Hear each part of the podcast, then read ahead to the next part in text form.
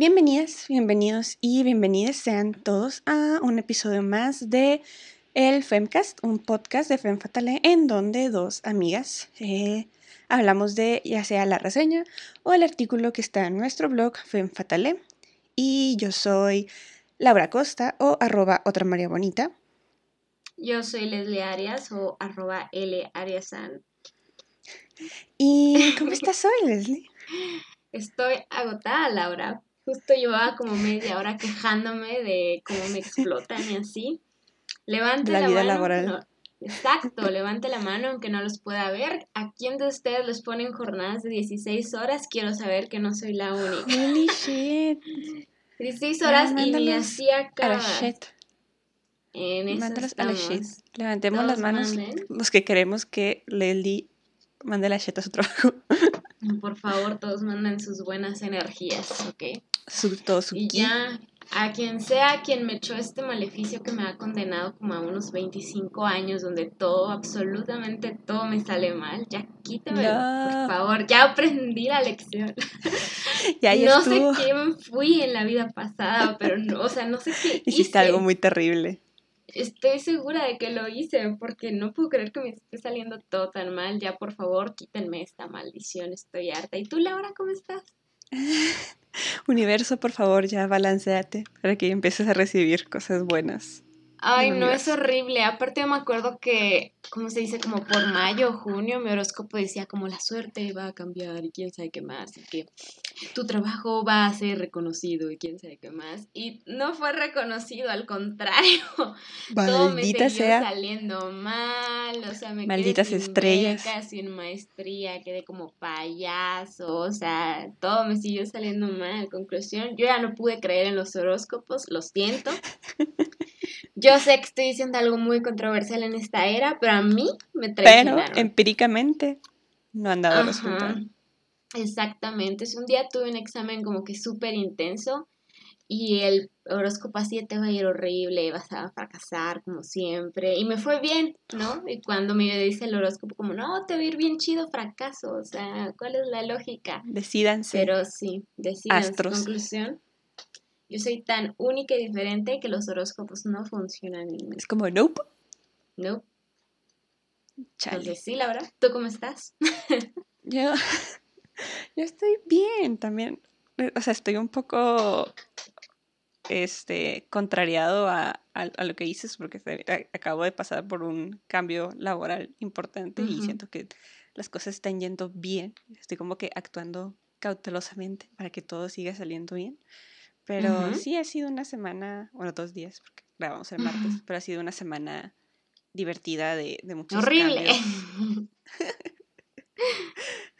Ah, pues interesante, déjamelo interesante, porque han, venido cosas, o sea, cambios que ya eran a lo mejor justo y necesarios en mi vida laboral. Entonces, sí, estoy bastante emocionada de lo que pueda traer el futuro, pero también en el tuyo, porque todo va a estar bien. Uh.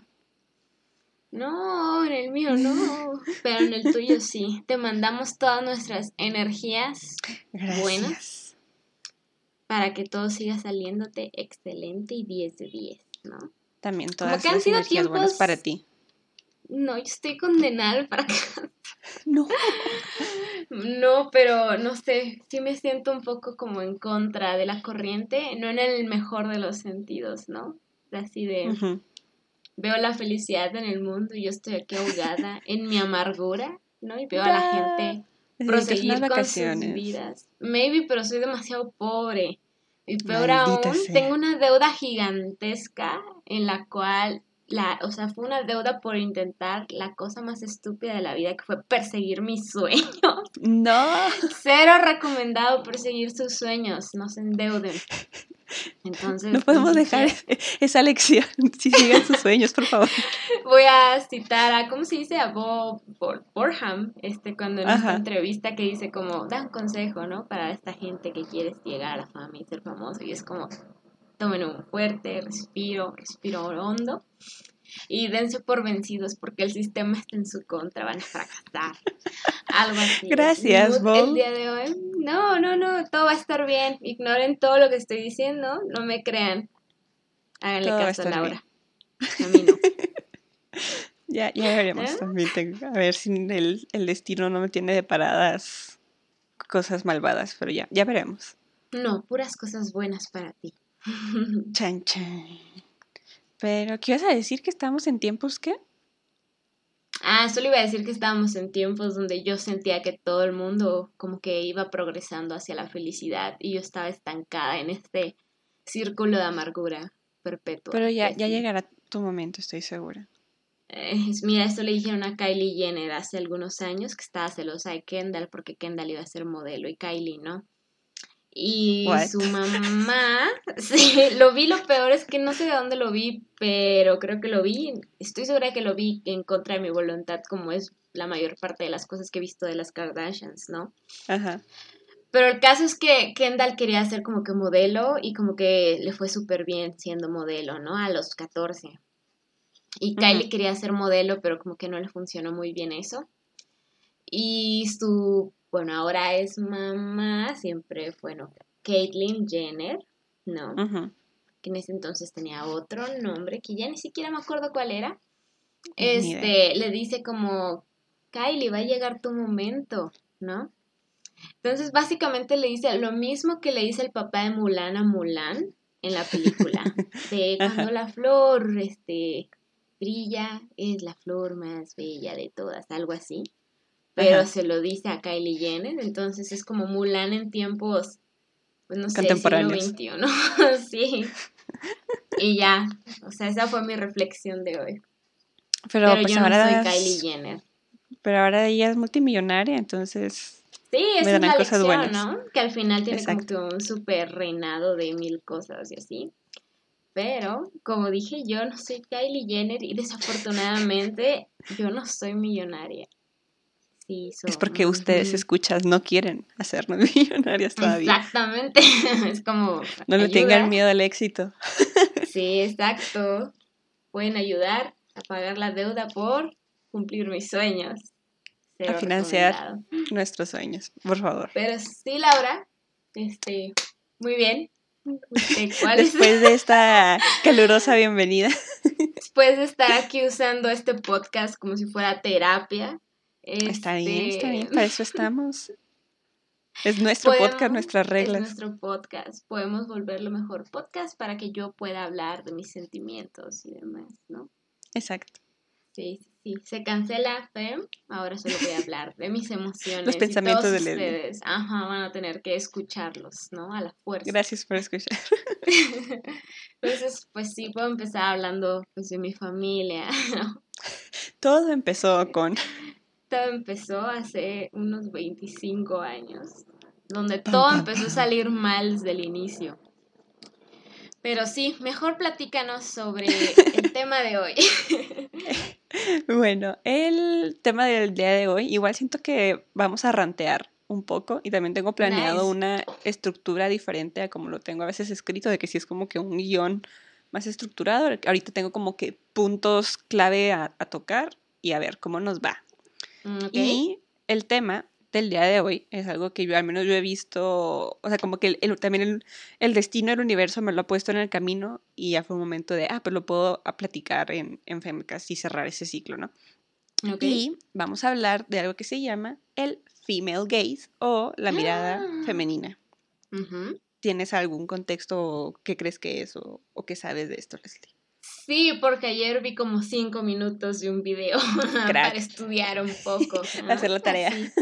Yo estudiando antes de los exámenes. Pero pues por lo que yo entendí es básicamente esta forma en la cual las mujeres son como que portray, como mm, representadas en el cine y las series, ¿no? Que es como muy agradable al, al- al ojo masculino, ¿no? Entonces ya ves como una mujer súper estereotípicamente hermosa en alguna pose, súper sensual, aunque no necesariamente es un contexto sensual, y así. Y ponían, por ejemplo, de súper ejemplo, Megan Fox en Transformers, que es como, estoy arreglando mi carro, pero me veo súper Me veo súper buena mientras top. lo hago. Exacto, es como para arreglar mi carro yo decidí ponerme este mini short y este top y obviamente este bra push-up y obviamente el maquillaje impecable justo para arreglar el aceite del auto, ¿no? Entonces sí es como, ok, suena lógico, yo también lo hago. Sí, sí. Casual. Casual, ajá, pero pues sí. Pues, o sea, ahí lo que tú estás diciendo que es justamente por donde tenemos que empezar es hablar sobre el male gaze, porque pues existe el male gaze o la mm, vista masculina y el female gaze, que es la vista femenina. Pero justamente ah. para poder entender el female gaze hay que saber qué es el male gaze. ¿Por qué? Porque el male gaze sí es, un, sí es una teoría ya que ha sido ya más estudiada y estructurada, o sea, inició en 1975 con Laura Mulvey, que hizo un ensayo que se llama Visual Pleasure in Narrative Cinema eh, en donde pues justamente comenzó con esa teoría de la, la mirada masculina, que este, pues actualmente ha pasado a ser no nada más una teoría para el cine, sino también para pues incluso música, textos eh, comerciales y pues la cultura en general, ¿no? Este, entonces, en sí, lo que es el male gaze o la, la, vista masculina es, se toma como el acto de mostrar a la mujer y al mundo desde un punto de vista masculino y específicamente masculino y heterosexual. ¡Yay! Nice. El mejor punto de vista, el mejor punto de vista del mundo. Entonces, Mi punto de eh, vista favorito. y de todo el sistema patriarcal. Claro que sí. Pues sí, justamente hace referencia a la manera en que la mujer es presentado en los medios y este Mulvey, Laura Mulvey, lo pone como asumir o sea, de manera textual en su, en su ensayo, dice que es asumir que el público consumidor de la película o medios de entretenimiento es un hombre heterosexual y que la presencia de la mujer en estas películas es nada más para satisfacer a esas audiencias en específico por medio de la objetivización y la sexualización. Hay que tomar en cuenta que, yay, que el contexto histórico en el que se desarrolló esto, pues era los, los 70, ¿no? En donde sí se tenía un concepto del cine muy muy, muy predominante de, de este masculino, que igual hasta ahorita creo que sí hemos avanzado, siendo muy optimistas, pero todavía falta un chorro camino por delante, pero al menos en los 70 era como que mucho más marcado, ¿no? Pero al mismo tiempo, en esta misma edad, estaba surgiendo la segunda ola del feminismo. Entonces tiene sentido que teóricas y críticas del cine estuvieran como que ya cuestionando este tipo de cosas. Eh, lo que Mulvey menciona también es que no es dejar de lado la presencia femenina, porque sigue siendo pues, necesaria, ¿no? En, la manera en que vemos el mundo. O sea, pues si voy a contar una historia, pues de una u otra forma tiene que haber mínimo una mujer, ¿no? Pero sí identifica que, al menos en estas narrativas muy predominantes con el male gaze, este, la presencia de la mujer solamente existe para ser vista, o sea, no aporta en sí nada a la trama o al desarrollo de los personajes, o simplemente para que estén ahí y que la mujer eh, tenga un papel pasivo y el hombre tenga un papel activo, que es pues algo que justamente el patriarcado pues quiere perpetuar en todos los aspectos. Y por ende, este, esta vista masculina eh, por todos estos años que han sido, por todo el contexto histórico y pues igual el sistema patriarcal, pues se ha vuelto tristemente, en muchos de los casos, pues el default, o sea, lo básico que va a estar en todas las películas y en, pues básicamente es lo que mencionabas de este, escenas de cámara lenta con el cuerpo de la mujer que empieza tomándole las, las piernas y luego va subiendo a su torso, a su busto y hasta finalmente ya por fin le da un rostro, ¿no? Con esta música sexy o, digo, en cámara lenta, en donde pues lo más importante es enaltecer la belleza hegemónica de, de esta mujer, que incluso a veces no tiene tanto que ver con sexualizarla, pero sí ponerla en ropa incómoda, nomás para que sea sexy, en tacones, cuando tiene que correr porque está siendo perseguida, cuando es desenfocada, cuando no se le este, graba la cara, se le graba de espaldas, o simplemente no se le dan líneas, o como también ya hemos mencionado, con la regla Bechtel, en donde simplemente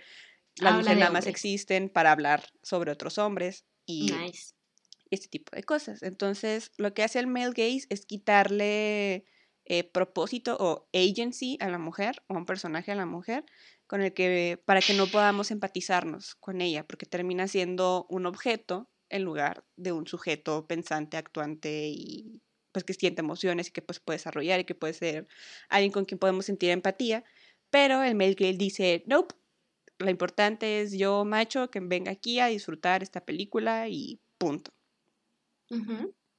Y Mulvey, este, profundizando en el tema, dice que el male gaze está conformado por tres puntos de vista principales, que creo que sí lo he mencionado en otro podcast, que está conformado por la vista de la cámara, que más bien viene siendo pues de las personas que están involucradas en la producción, ya sea el director, el productor, el editor, etc. Eh, el segundo es por el público que va a consumir este resultado audiovisual. Y finalmente por los personajes que interactúan con las mujeres dentro de la película.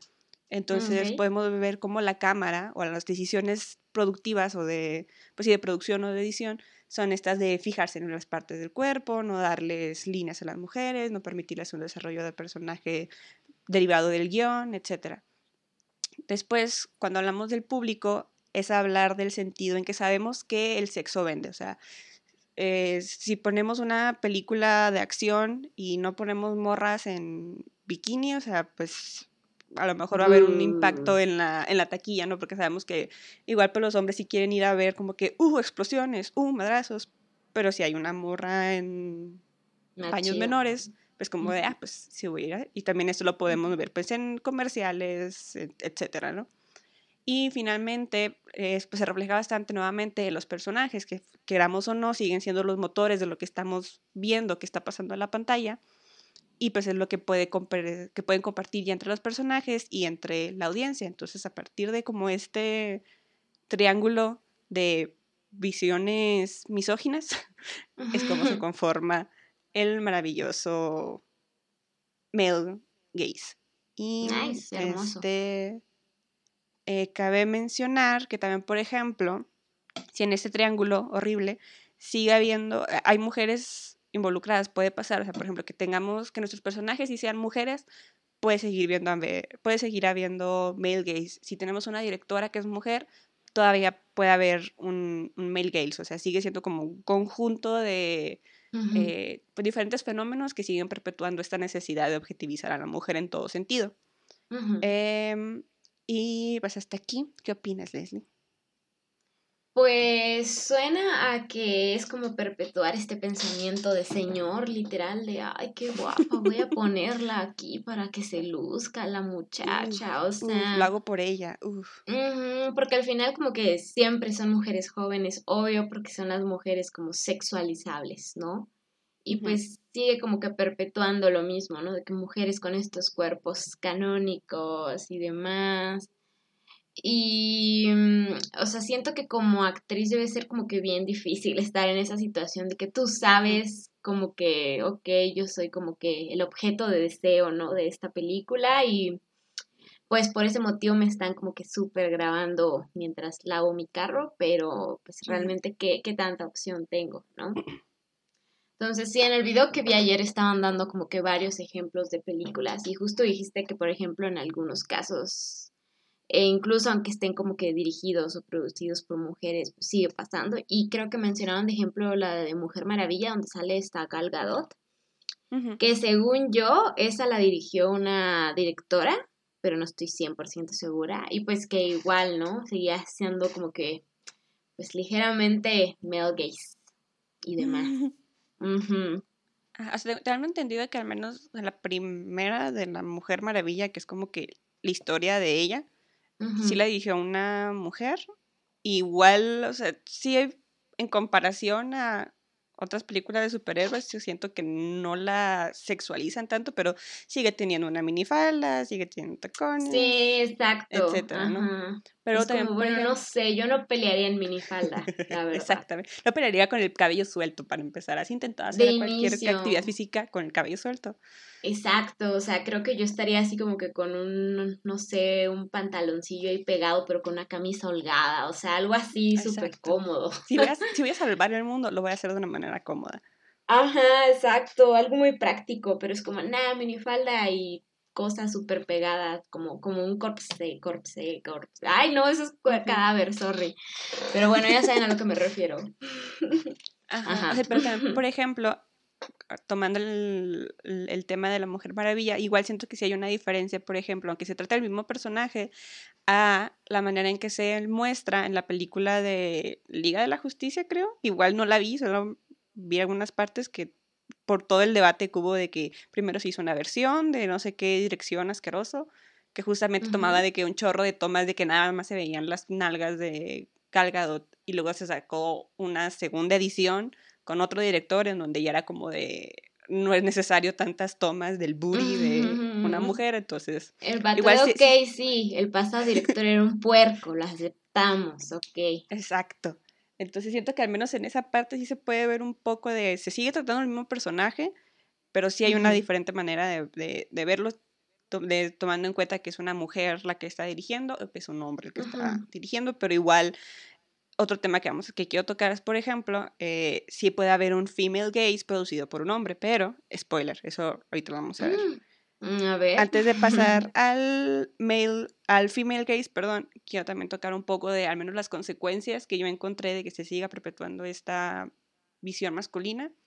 Y pues principalmente creo que una de las más preocupantes es que si combinas esta male gaze supersexualizada de la mujer junto con una falta o una muy pobre educación sexual, principalmente a, hombres, en donde no se les enseña cosas como que es el consentimiento, que es el placer femenino, todo ese tipo de cosas, pues van a creer que todo lo que ven en la pantalla es la norma y es lo normal y es esperar que estas mujeres siempre se vean súper espectaculares y siempre estén deseando un hombre y que vale sus sentimientos o su rostro o su mirada porque me enseñaron a que tengo que estar más enfocado en, su trasero o en sus boobs, etc.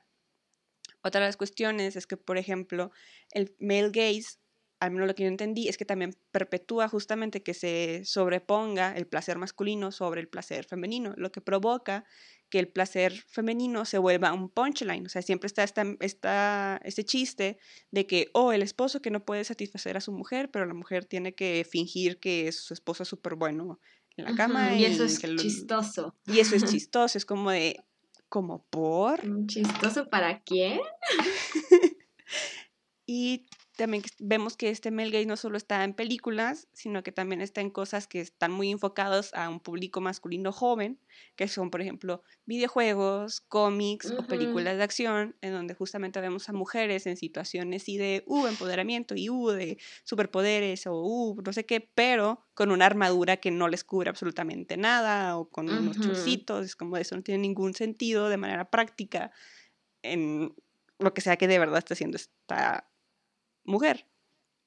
y más que nada también me preocupa en el sentido de que no solamente se queda en cuestiones de ficción, sino que también traspasa a ya nuestras vidas diarias, como lo vemos con paparazzis, con chismes y con las redes sociales, que justamente también lo tocamos mucho en el episodio pasado con el caso de Britney, en donde perpetuar este, hacer que la mujer sea un objeto y que sea como algo público en series, películas, etcétera, pues de cierta forma nuestra mente nos normaliza que cualquier mujer lo va a hacer en cualquier momento. O sea, por eso los hombres sienten la libertad de poder gritarle a una mujer algo en la calle, o de poder ya agredirla, o tocarla, o acosarla, etcétera.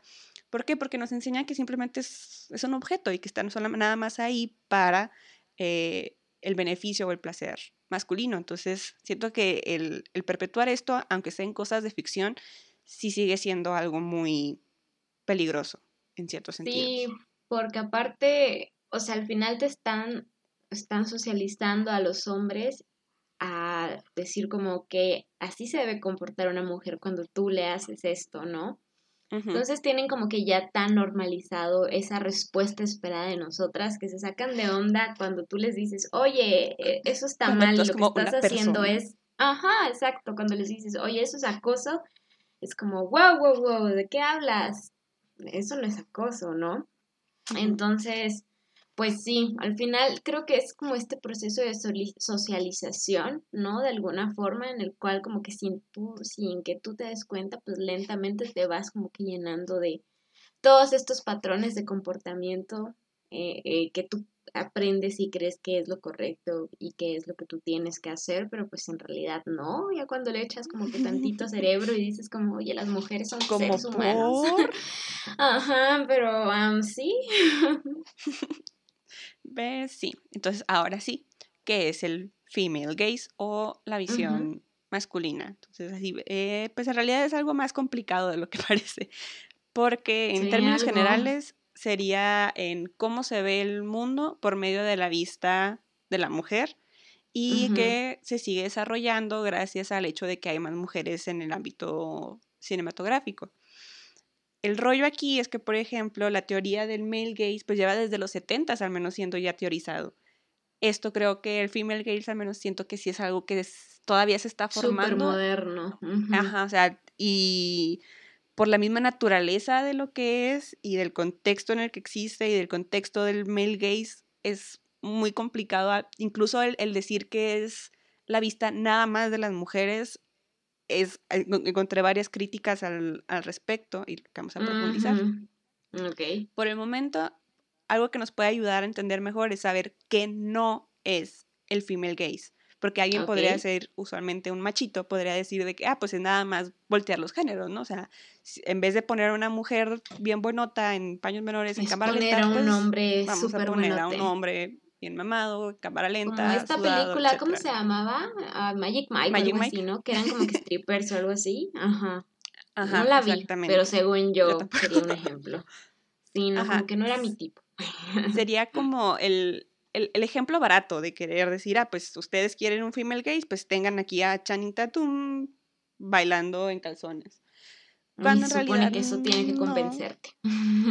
Exactamente, en realidad no, porque sigue utilizando herramientas de objetivización que usa el hombre para estas mismas técnicas. Entonces sigue, es, aplicar un male gaze, pero a un hombre.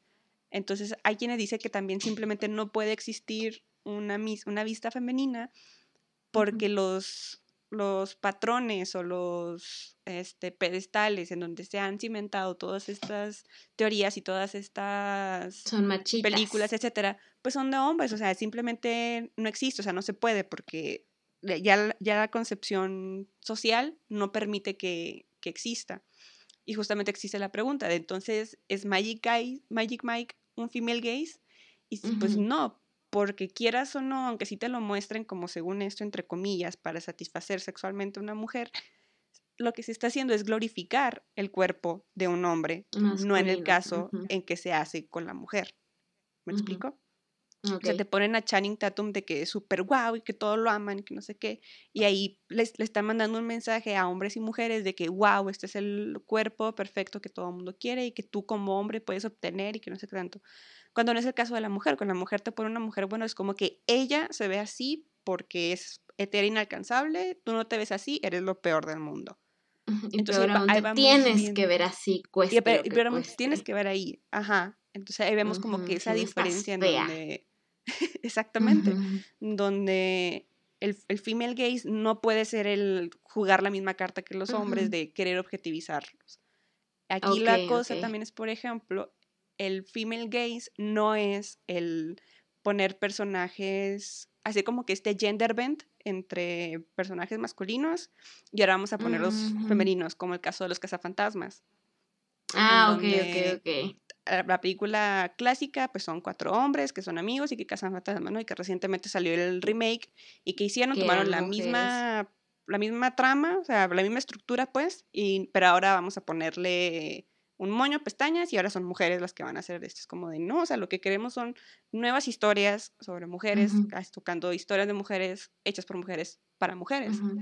O también por el ejemplo de la película de Alien, que yo tengo entendido que cuando se hizo el guion, se hizo pensando en un protagonista que pudiera ser hombre o mujer. Hombre o mujer, ajá, sí, sí. Entonces es como de, sí, qué chido que pusieron una mujer y que este hace un gran trabajo, lo ponen como un personaje fuerte, independiente, etcétera.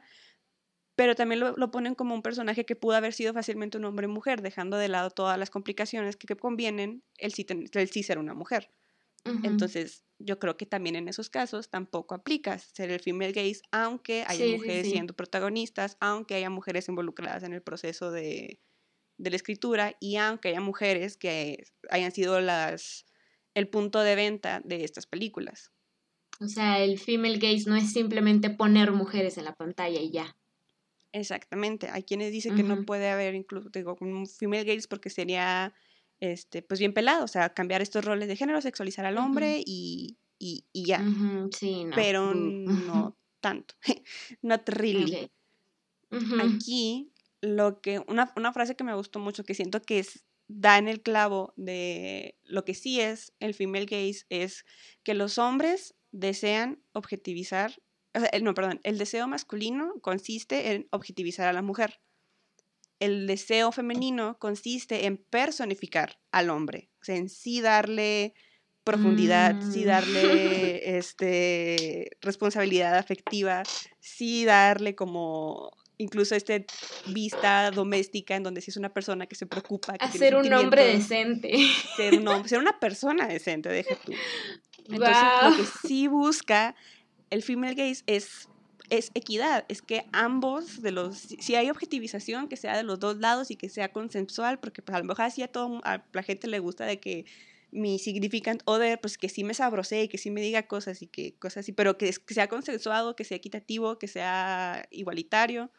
Y más que nada también consiste mucho en que queremos que el deseo femenino sea visto y sea tomado en cuenta de una manera seria. Y no necesariamente este deseo femenino viene de ver a hombres encuerados.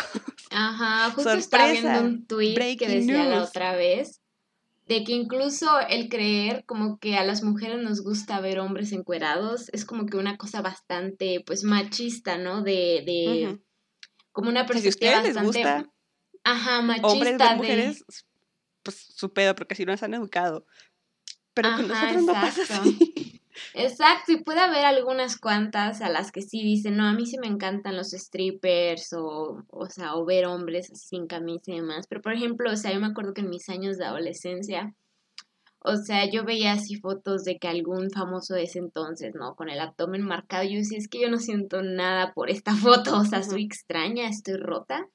Pero no, o sea, más bien simplemente, pues mi, o sea, yo no estaba como mi sexualidad de mujer construida, no de mujer, pero para que eso sea lo que te gusta. Para que eso sea lo que yo diga, no manches, me encanta ver hombres encuerados, ¿no? Entonces es como muy interesante eso, que al final pues no necesariamente a las mujeres les prenden los hombres encuerados. Exactamente. Algunos ejemplos que encontré y que pues mencionaban en todos los videos que vi de, este, de este tema. Uno era que una película que no he podido ver todavía porque sí la quiero ver de manera legal, Seria. quiero, quiero darle mi dinero de una u otra forma, que es Portrait of a Woman of, a Women on Fire, que es una película francesa de dos mujeres sí, que la recomiendan, pero no la Dicen que es preciosa y en sí no sé qué tanto, pero que justamente pues se centra mucho en una relación pues entre dos mujeres y que al parecer es, es sí es muy sensual, no es, o sea, no es sexy, es sensual en el sentido de que se puede notar cómo va creciendo una verdadera relación romántica entre estas dos mujeres y creo que nunca se muestra una escena sexual como que explícita para que sea de esta manera. Entonces te quedas pensando de que no es necesario mostrar a dos personas en el acto para considerarlo una escena sensual en ese sentido. Exacto. Otro ejemplo que encontré que todo el mundo mencionaba era la comparación entre Suicide Squad con Birds of Prey, con el, personaje de Harley Quinn, que Suicide Squad fue este, dirigida por un hombre, donde tenemos esta icónica escena de Harley vistiéndose, que se le ve en unos super chorcitos y en un bra, y como todo el ejército le está viendo, ella se cae como de, uy, ¿por qué me están viendo? Y luego ya Ay, suena una fantasía de... Exacto, o sea... Hombre que no le ha hablado a una mujer en 30 años, más o menos. Sí, y creo que incluso le tuvieron que hacer CGI en el, los shorts para ponerlos más cortos, algo así. Un rollo de que también Margot estaba como que súper incómoda al respecto. y luego llega Birds of Prey, este, que es así la vi, a, eh, dirigida por una mujer, en donde se trata de la emancipación de Harley Quinn cuando corta con el Joker y justamente, o sea, sigue siendo Margot Robbie, o sea, la mujer está preciosa y nunca es necesario. Exacto, nunca es necesario ponerla en chorcitos, no es necesario ponerla en un bikini, no es necesario tener temas innecesarias de sus boobs para ver que es es simplemente un personaje que está desarrollando su nueva historia, que está buscando su emancipación, que busca estar cómoda mientras está peleando. Hay una escena preciosa en donde están peleando y justamente Harley Quinn le dice a otra este, protagonista de que, ah, ¿quieres una liga para el pelo? Porque me, estoy dando cuenta que estás batallando por, pues, por tu cabello, ten, porque tiene sentido. Es como de, ¿cuántas otras películas de superheroínas no hemos visto que están peleando con el cabellazo y es como de, pitch, esa cosa se metería en tus y acaban y, siguen súper maquilladas y demás y es como, bro, ¿cómo lo lograste? Ajá, Entonces, o sea, siento que ese es un ejemplo muy bueno de cómo un mismo personaje dirigido por dos personas diferentes puede manejarse de maneras también muy diferentes. Otra que también me gustó mucho, que no he visto, es porque me da miedo, pero debería hacerla, es Jennifer's Body, que también regresa aquí Megan ah, Fox. En donde estaba viendo un, un video en donde hablaban sobre cómo es el female gaze en el género del horror y cómo cuando salió esta película, el error de marketing fue venderlo como una película donde sale Megan Fox súper buena, cuando en realidad la película fue creada para un público joven femenino. Pero el equipo de marketing dijo, ah, pues tenemos a Megan Fox, pues obviamente es una película para hombres, porque ¿qué más va a ser Megan Fox? Vamos a venderla como la nueva película del verano donde van a poder ver close-ups de, de, Megan Fox. Y cuando ya la ves, te das cuenta que absolutamente no, o sea, que es completamente una historia de, sí, de venganza, pero desde un punto de vista, pues, de mujer con personajes complicados y que fue dirigida por una mujer y que como que ya en estos últimos años se le ha retomado como una película de culto, pero porque justamente en su tiempo no se le apreció de la manera que, que era y que ahorita en la época del Me Too siento que sí resuena bastante con mucho de ese tipo de causas. Ok, sí. Este, yo tampoco la he visto, pero sí la tengo como en la mira, ¿no? Deberíamos. Y aparte creo que vamos a verla. Creo que está bien interesante porque Megan Fox creo que fue un personaje ultra sexualizado, ¿no? De nuestra generación, pues, de, o sea, de edad, yo de edad.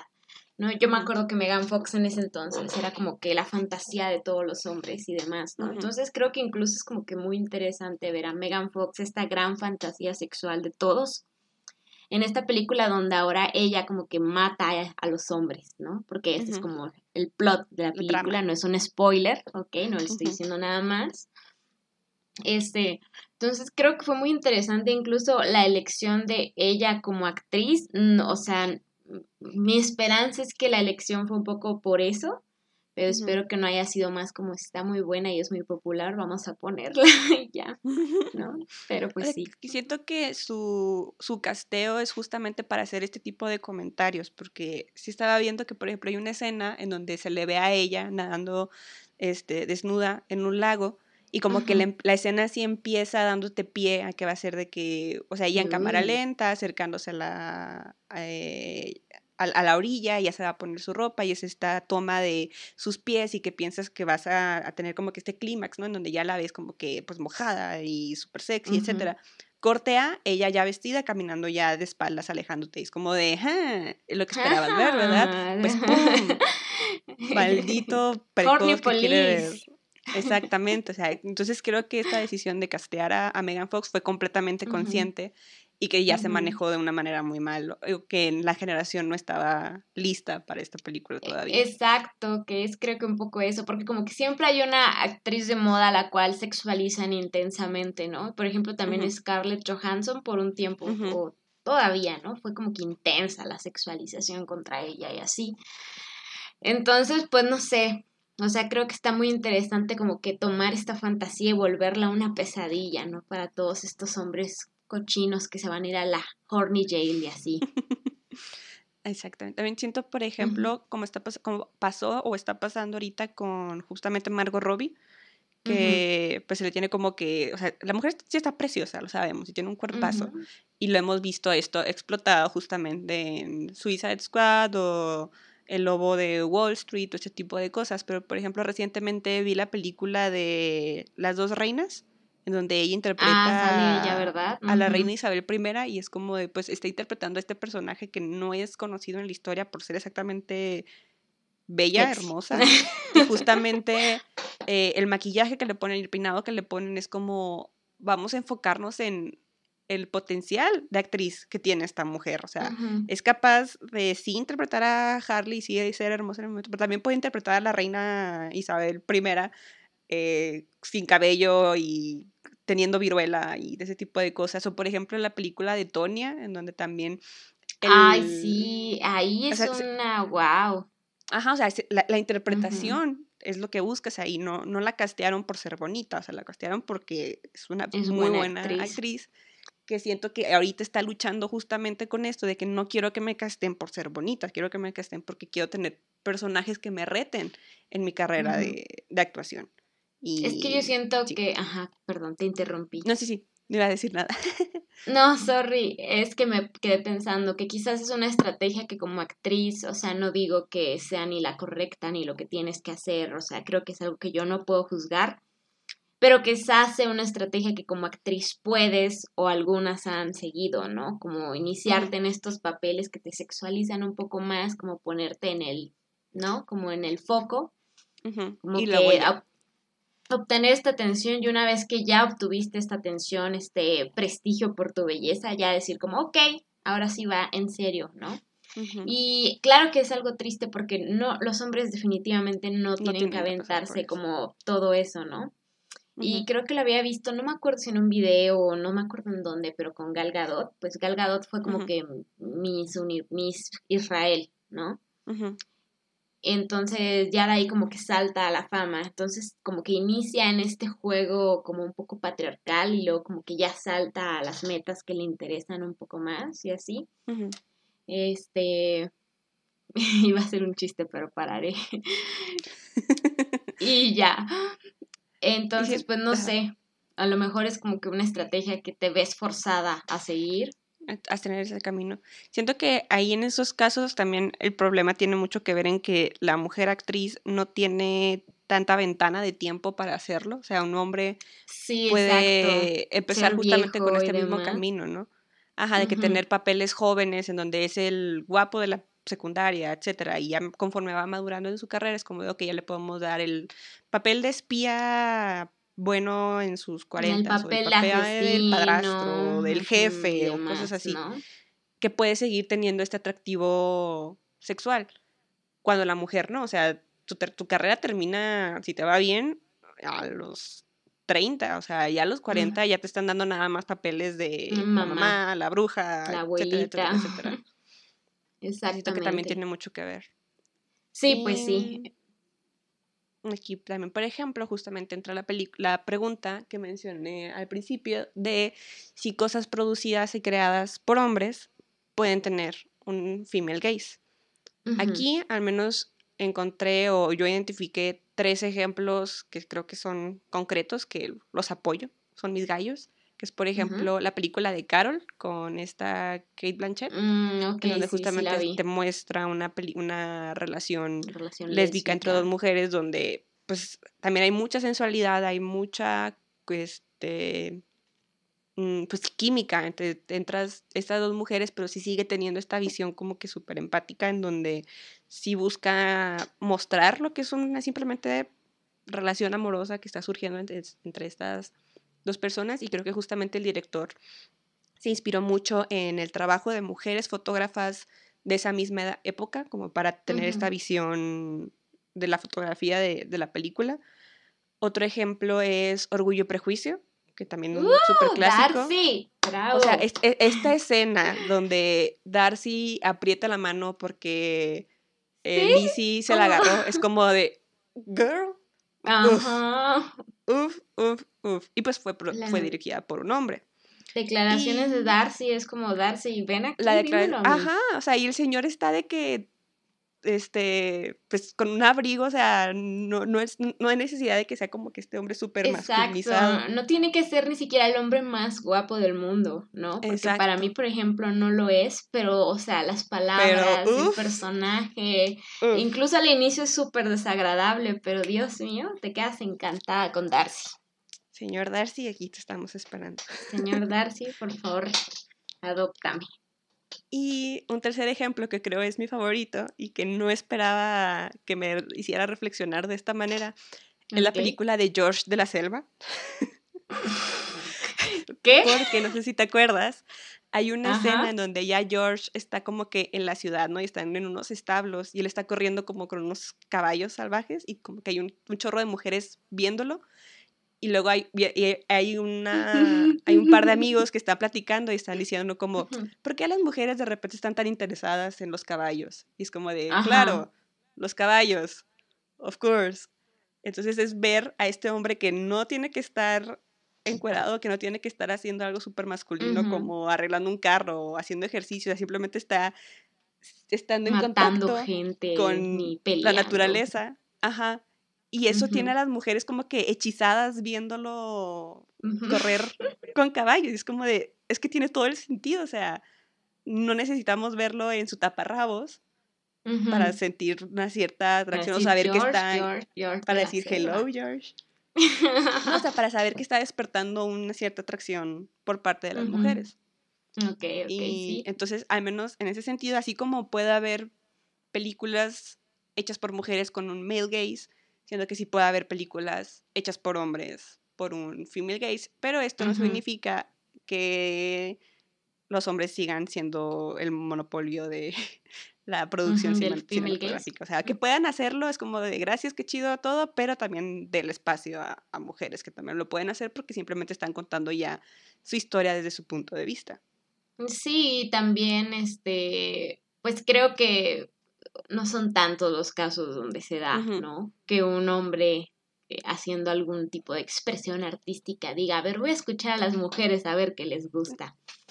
Creo que por lo general ocurre lo contrario, es como, nah, ellas ni saben que les gusta, voy a ponerles a sí sé este hombre encuerado. Ajá, exactamente, entonces es como, mm, ¿no? Exactamente. Un ejemplo que me gustó bastante es la manera en que Coppola este, adaptó el libro de Las Vírgenes Suicidas, que justamente es un libro escrito por un hombre que se enfoca mucho en cómo hombres están viendo a estas mujeres en su Mm, calle. Lolita, ¿no? Bastante puerco. Mm, pues más, más que nada, o sea, son, es la manera en que unos morritos de una calle, o sea, que están en, de en secundaria, yo creo, eh, te están contando como que al unísono la manera en que ellos perciben a estas hermanas que viven en esta casa, que son como que súper etéreas y hermosas y Ok. wow. O sea, el punto es que es un libro escrito por un hombre que justamente el narrador es esta voz unísona de hombres en crecimiento, etcétera, pero justamente lo que logra hacer Coppola es que sí es que es una directora este, femenina, este, pues logra hacer una película en donde sí se muestra la complejidad de estas chavitas y pues, de todo lo que están pasando, de todo su crecimiento, y que justamente toma como base esta historia que tiene mucho potencial para ser male gaze y lo logra convertir a un female gaze, que al menos yo creo sí es muy, muy buen logrado. ¿Me estás diciendo que tener mujeres en tus películas las hace buenas? ¿Qué? ¿What? ¿Quién lo diría? ¿Quién lo diría?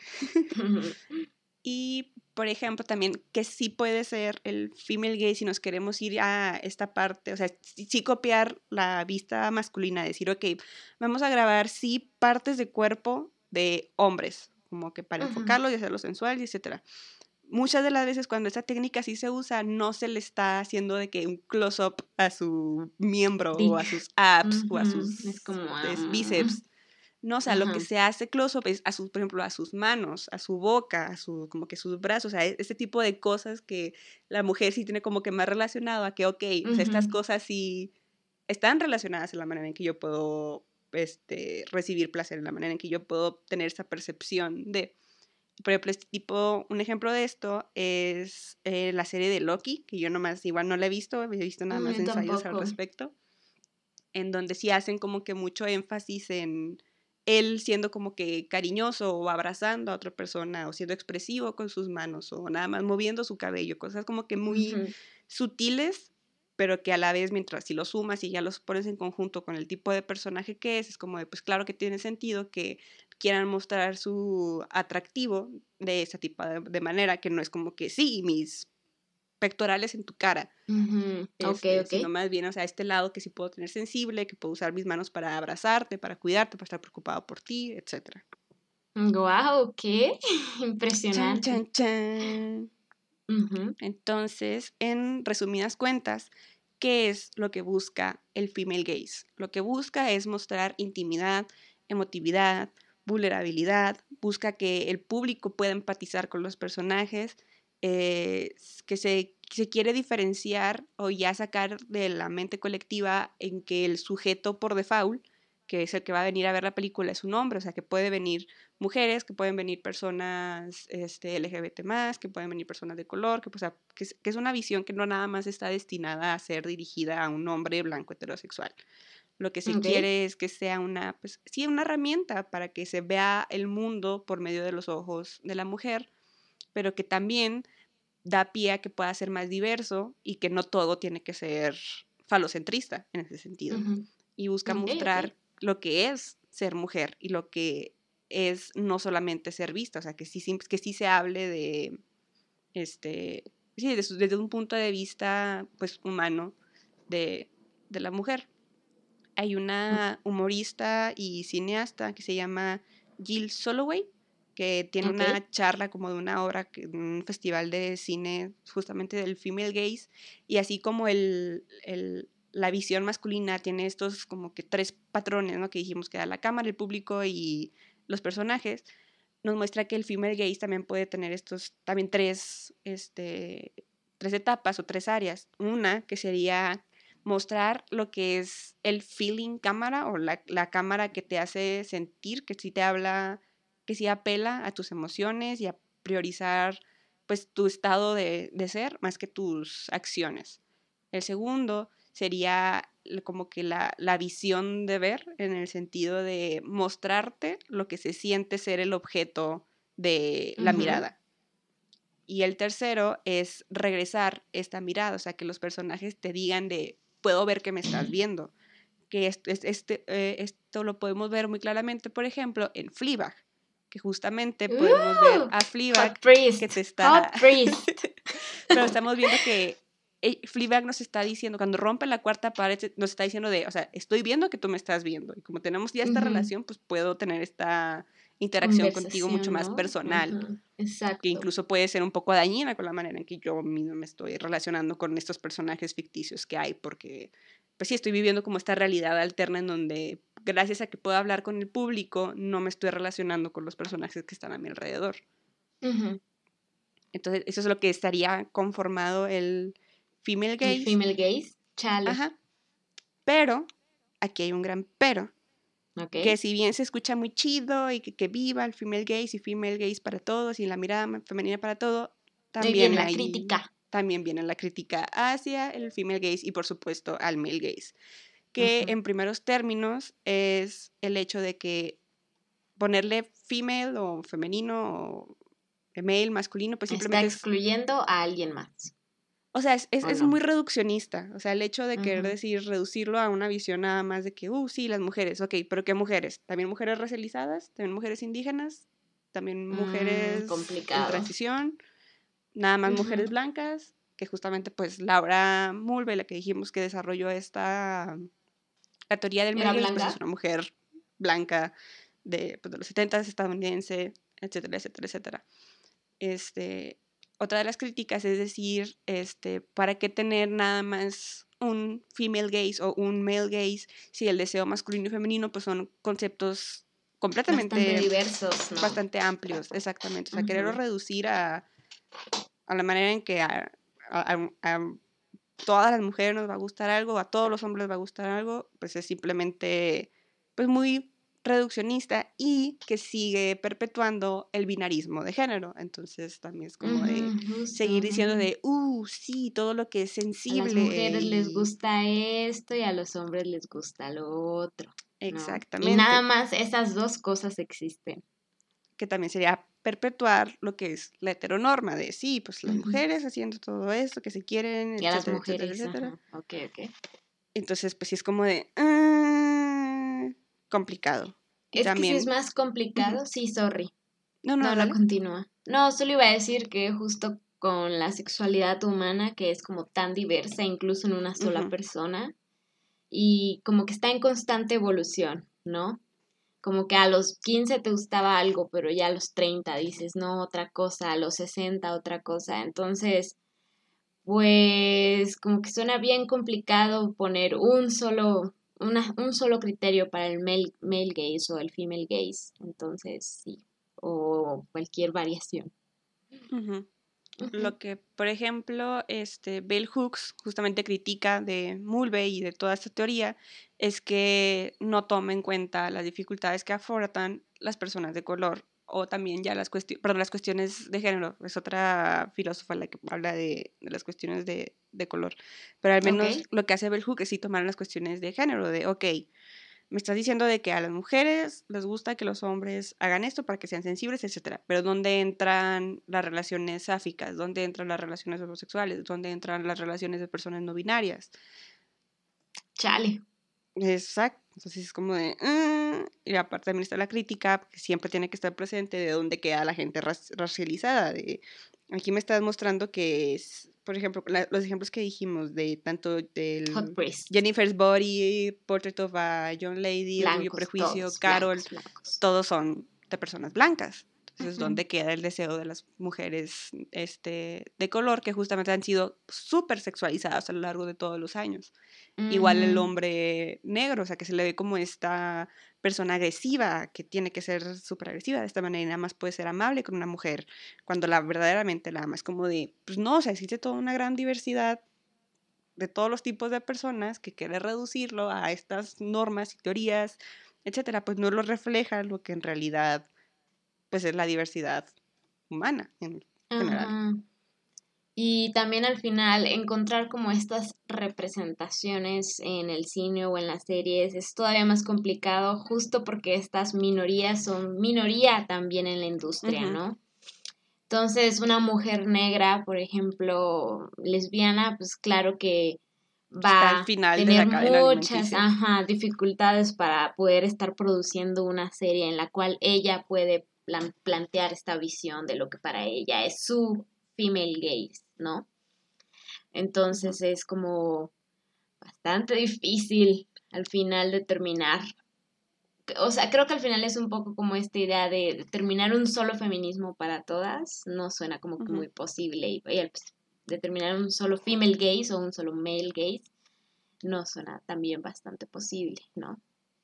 Exacto, porque entonces también se daría pues pie a que exista o que existe eh, este white gaze, este em, rich gaze, poor gaze, o sea, ya sería como que te das cuenta que existe demasiada variedad de, de todo ese tipo de cosas.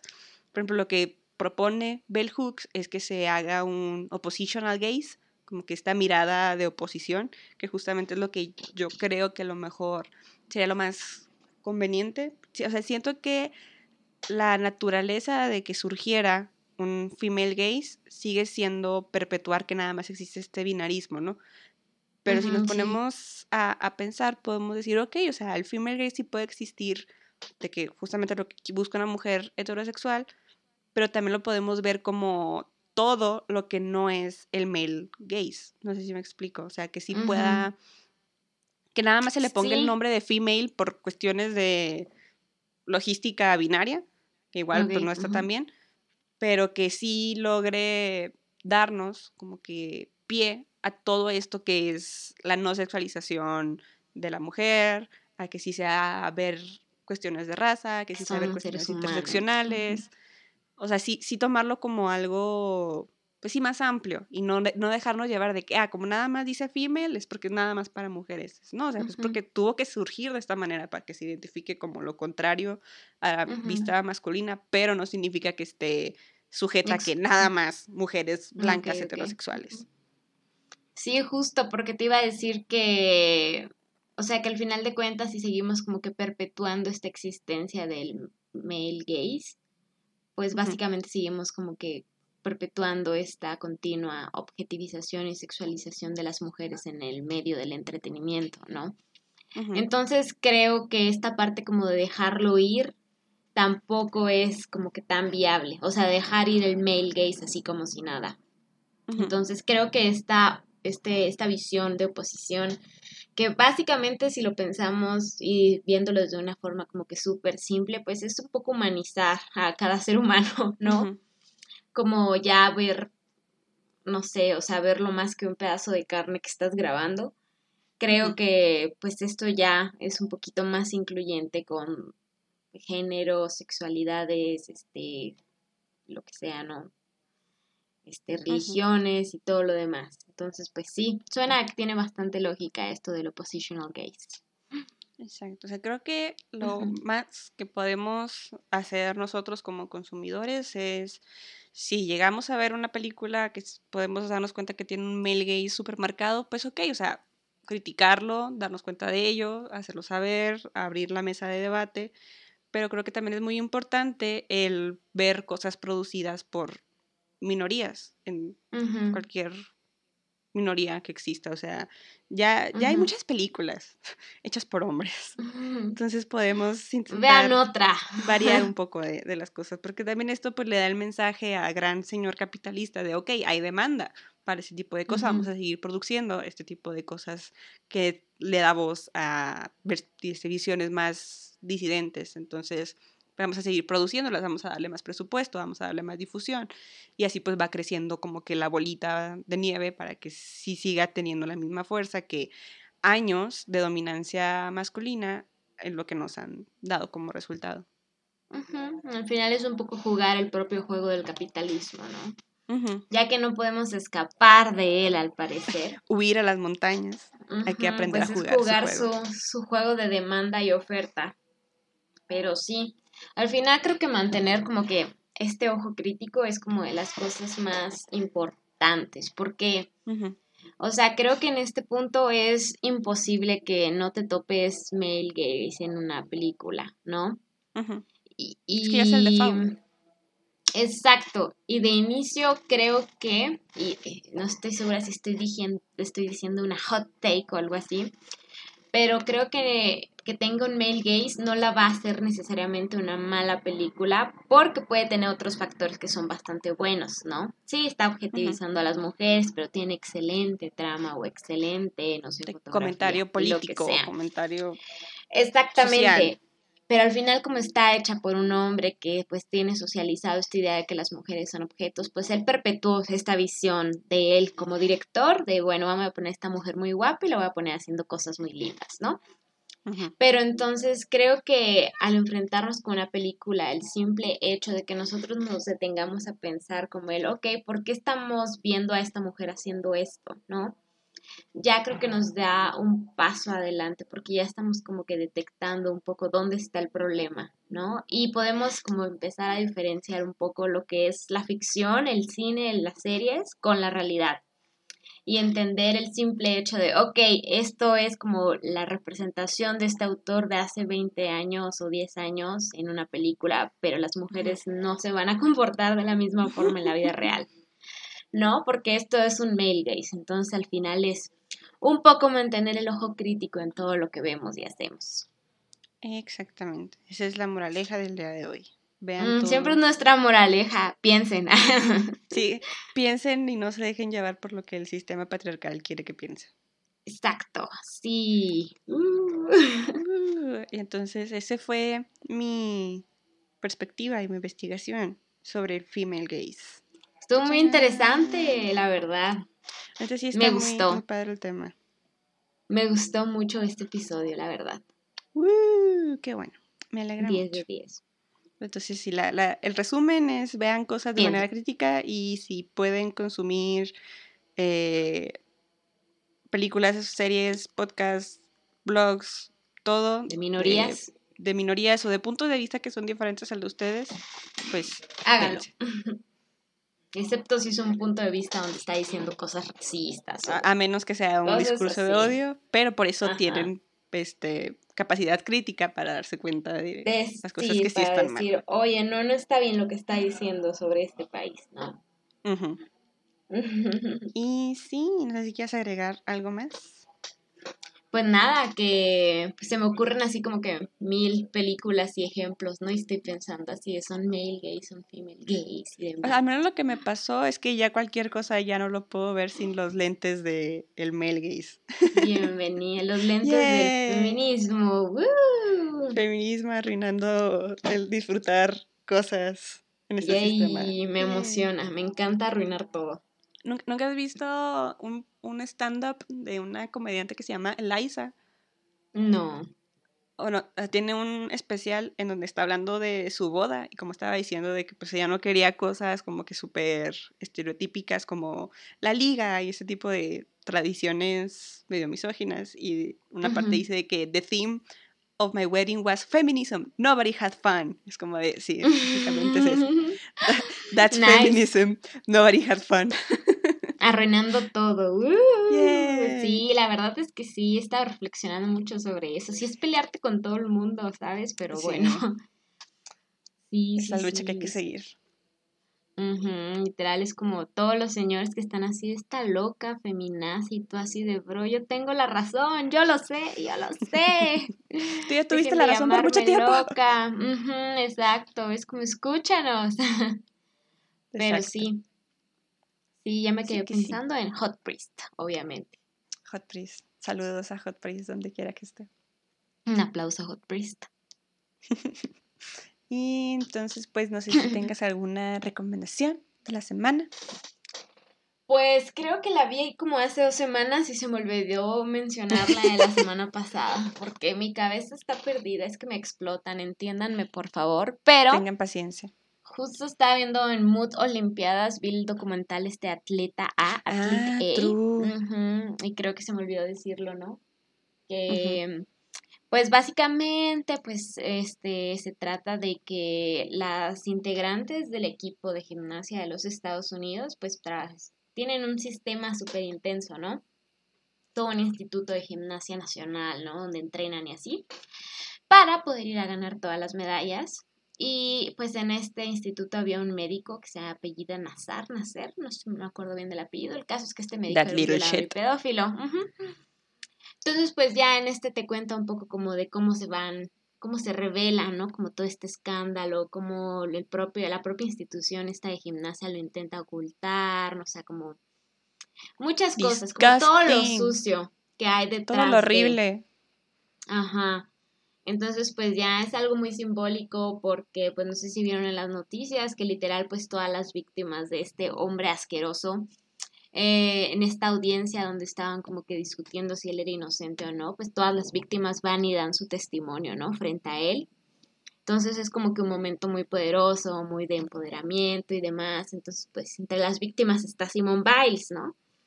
Y por eso lo vi, porque pues vi lo de pues que se había retirado algunas competencias por salud mental y demás, y dije, no, pues en realidad pues tiene mucho estrés encima, si lo pensamos Sí. bien.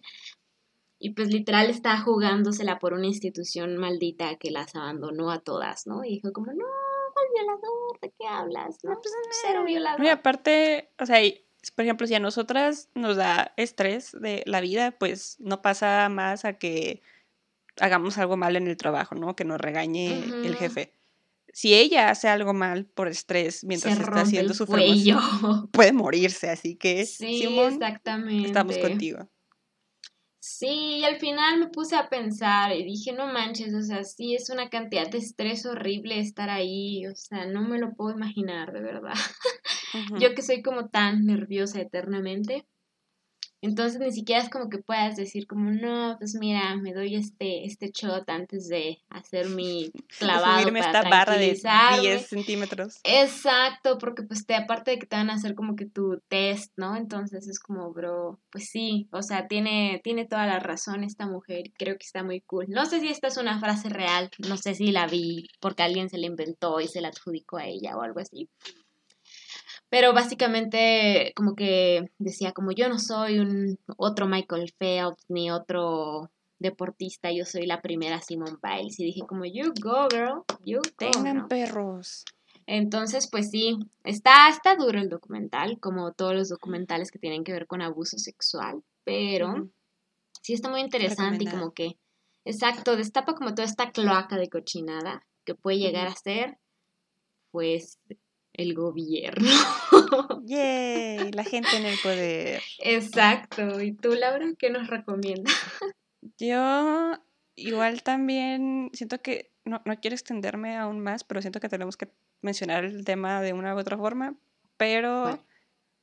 Afganistán. Entonces, Oh, ahorita sí. pues todo está como que súper denso, súper horrible, súper... no se sabe qué va a pasar.